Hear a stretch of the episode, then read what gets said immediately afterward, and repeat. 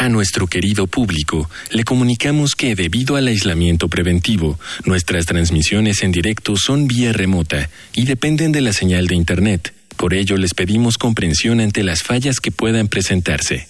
Gracias por compartir estos momentos en casa con Radio UNAM y la revista de la universidad.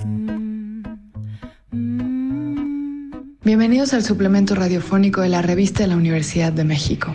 Este mes, en la revista la universidad, hablamos de discapacidad. Y en este programa vamos a platicar con Jesús Rodríguez Fernández. Jesús Rodríguez Fernández es actor, es invidente y forma parte del grupo Teatro Ciego MX. Mi nombre es Jesús Rodríguez, me dedico a la actuación desde hace ya 13 años y al stand-up desde hace 5. También soy investigador escénico y masoterapeuta.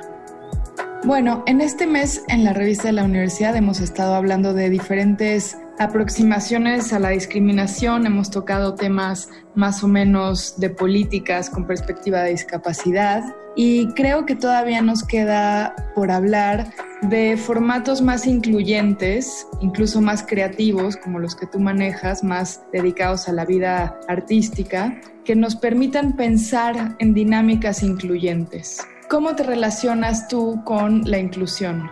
Pues primero hay que, hay que incluirse o integrarse uno mismo. Yo creo que ese es la, el meollo del asunto. Cuando uno se empieza a aislar en la sociedad o se empieza a aislar en diversos ámbitos, pues es muy fácil que lo excluyan, ¿no? Y cuando uno empieza a tomar estos acercamientos, que empecé a acercarme pues con el teatro, es como se empieza a generar la inclusión, pero creo que la inclusión se genera a partir de uno mismo. Esta relación personal entonces con la inclusión, que es quizá, como bien dices, el principio de una inclusión más bien colectiva, ¿Cómo puede darse a pesar de la discriminación? Porque a veces pareciera que hay que nadar a contracorriente.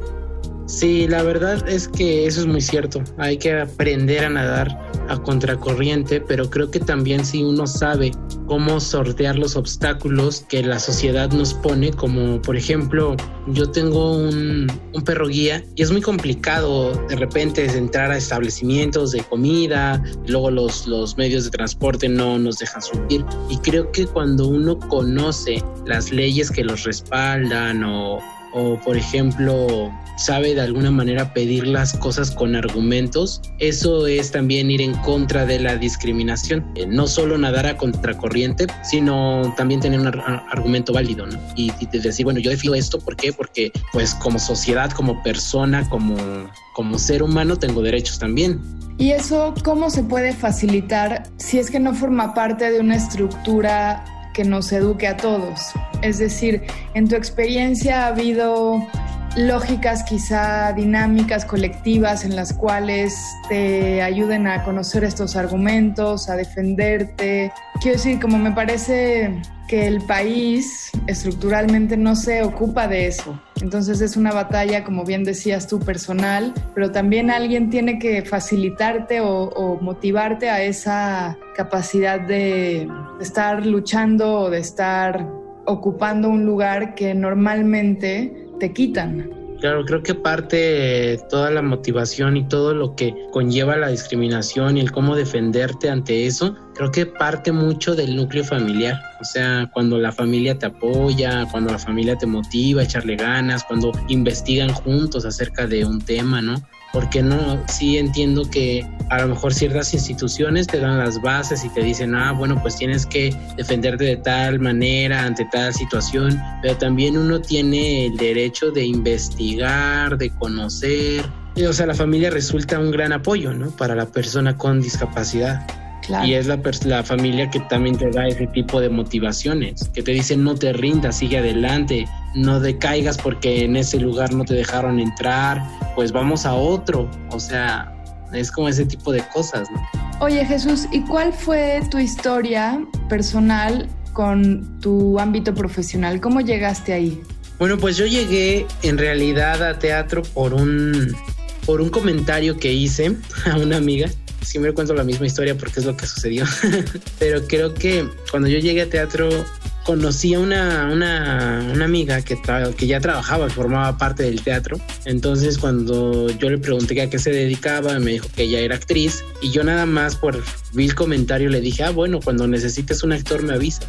Pasaron como dos meses, me habló y me dijo, oye, necesitamos un actor porque alguien renunció y ya vamos a estrenar una obra. Y la verdad es que yo no sabía nada de actuación, yo no conocía, yo tenía 18 años para ese entonces este, en mi vida pensaba que yo iba a llegar a ser actor, entonces no tenía nada. Y dije, bueno, este, si ella, que es una persona con discapacidad visual, también está en teatro, pues yo creo que yo también puedo.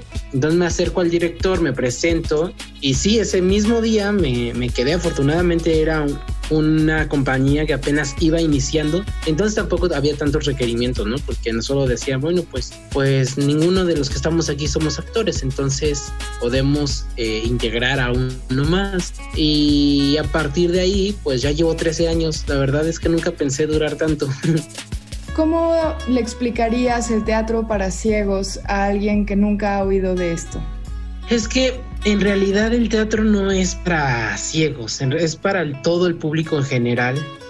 Y en realidad que, tengas una discapacidad visual y si tú te quieres dentro o quieres dedicarte a la danza o a cualquier tipo de arte, solo quiero decir que sí se puede, que sí se puede, que lo, que lo intenten, porque es muy satisfactorio y mucho el aprendizaje que uno obtiene a partir de, de, mi caso, el teatro, ¿no? Por ejemplo, yo he aprendido muchísimas cosas de mí mismo, he aprendido a, entender la vida de otra manera, y todo esto gracias al teatro, porque son puntos de vista totalmente distintos, ¿no? También hay muchas personas que dicen, ay, sí, pero es solo teatro para personas con, con discapacidad. No, no es teatro para todo el público que está eh, hecho y creado desde personas con discapacidad, sí, pero es para todo el mundo. Y también creo que buscamos un poco invitar a la gente y a las personas con cualquier tipo de discapacidad a llenar ese tipo de espacios escénicos, porque tenemos que llenarlos, porque tenemos que hacernos visibles ante la sociedad para poder pues incluirnos ¿no? en la sociedad. Hay que llenar esos espacios porque esos espacios son nuestros también. Claro, en la escena, el cuerpo, tú decías hace un momento que has aprendido mucho sobre ti mismo y me imagino que tiene que ver con la libertad de dominar ciertos movimientos del cuerpo o de usar el cuerpo como una herramienta de ocupar el espacio que como tú decías es un espacio arriba del público, pero a la vez es un espacio público también el escenario, ¿no? Claro, incluso yo, yo podría decir que no, o sea, sí, claro que he aprendido a manejar mi cuerpo, a hacerme consciente de mis movimientos. Eh, pero yo, en mi caso, he aprendido mucho más que eso. Mm, por ejemplo, yo cuando entré a teatro, yo no era tan, tan extrovertido, yo era muy tímido. Y, lo tímido se me fue quitando a través del teatro. Y ahora puedo decir que me socializo de una mejor manera que me expreso de una mejor manera, que sí me, me paro y muevo mi cuerpo de una mejor manera que antes no, no, no tenía. Entonces creo que he aprendido muchísimo, muchísimo del, teatro.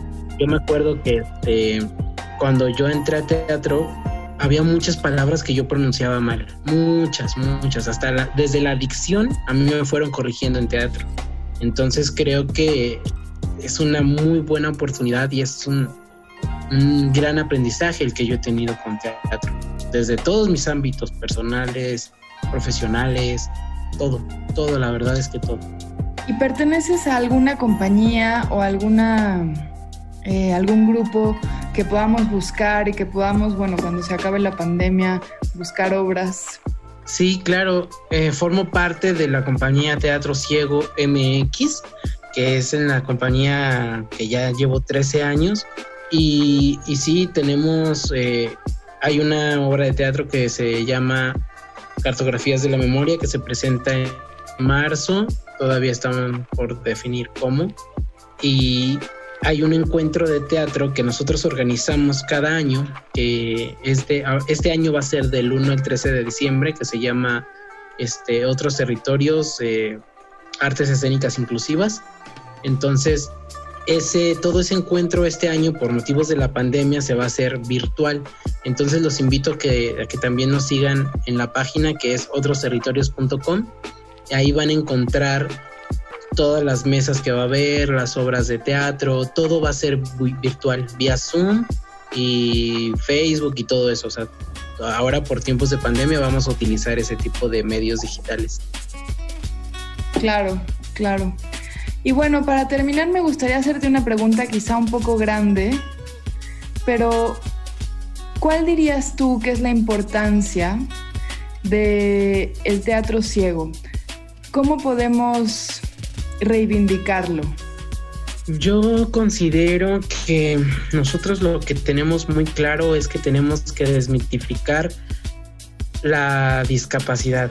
Es decir, tenemos que mm, dejar a un lado que la gente nos vea como, ay, pobrecitas personas, ay, sí, los cieguitos haciendo teatro, ¿no? Ay, sí, este, pues vamos a ver el teatro de los cieguitos. Pues no, en realidad ya no, ya no estamos como para eso, ese tipo de comentarios. Llevamos trabajando mucho tiempo, llevamos formándonos mucho tiempo como actores y creo que lo que sí el discurso de la compañía es dejar la discapacidad a un lado y salir a mostrar al mundo las personas que somos, ¿no? Y también un poco sí, quitaron ya eh, dejar de victimizarnos un poco con la, con la discapacidad porque sí puedes sentirte mal y puedes a lo mejor no entender muchas cosas, pero, pero si las entiendes a partir de que empiezas a trabajar en pro de, de, ti mismo. Entonces, creo que ese sería el discurso de la compañía, lo que tenemos enfocado, lo que, lo que queremos mostrar, seguir tocando puertas, seguir que esto, esto siga creciendo, y como lo vuelvo a repetir, ¿no? Que las personas con discapacidad se den cuenta que tienen derechos igual que todos y que, y que tenemos derechos de ocupar los mismos espacios como todo mundo, bibliotecas, teatros, cines, todo. O sea, nos quejamos de que no hay una estructura en la que sí que las estructuras no están adecuadas a, a las discapacidades, pero no están adecuadas porque muchas veces no, son, no somos visibles, nosotros no nos hacemos visibles. Entonces, si nosotros exigimos lo que, lo que queremos, pues de esa manera también se pueden empezar a condicionar los espacios. Pues te agradezco muchísimo, Jesús. No, muchas gracias a ti. En verdad encantado de este espacio y aquí estamos por cualquier cosa. Síganos en las redes sociales como Teatro Ciego MX, eh, otrosterritorios.com y muchas gracias en verdad. Hemos llegado al final del programa. Para leer más sobre discapacidad, les recomendamos los artículos Cambio colchón individual por matrimonial de Verónica G. Laporte y Saliva legal de Cristina Morales.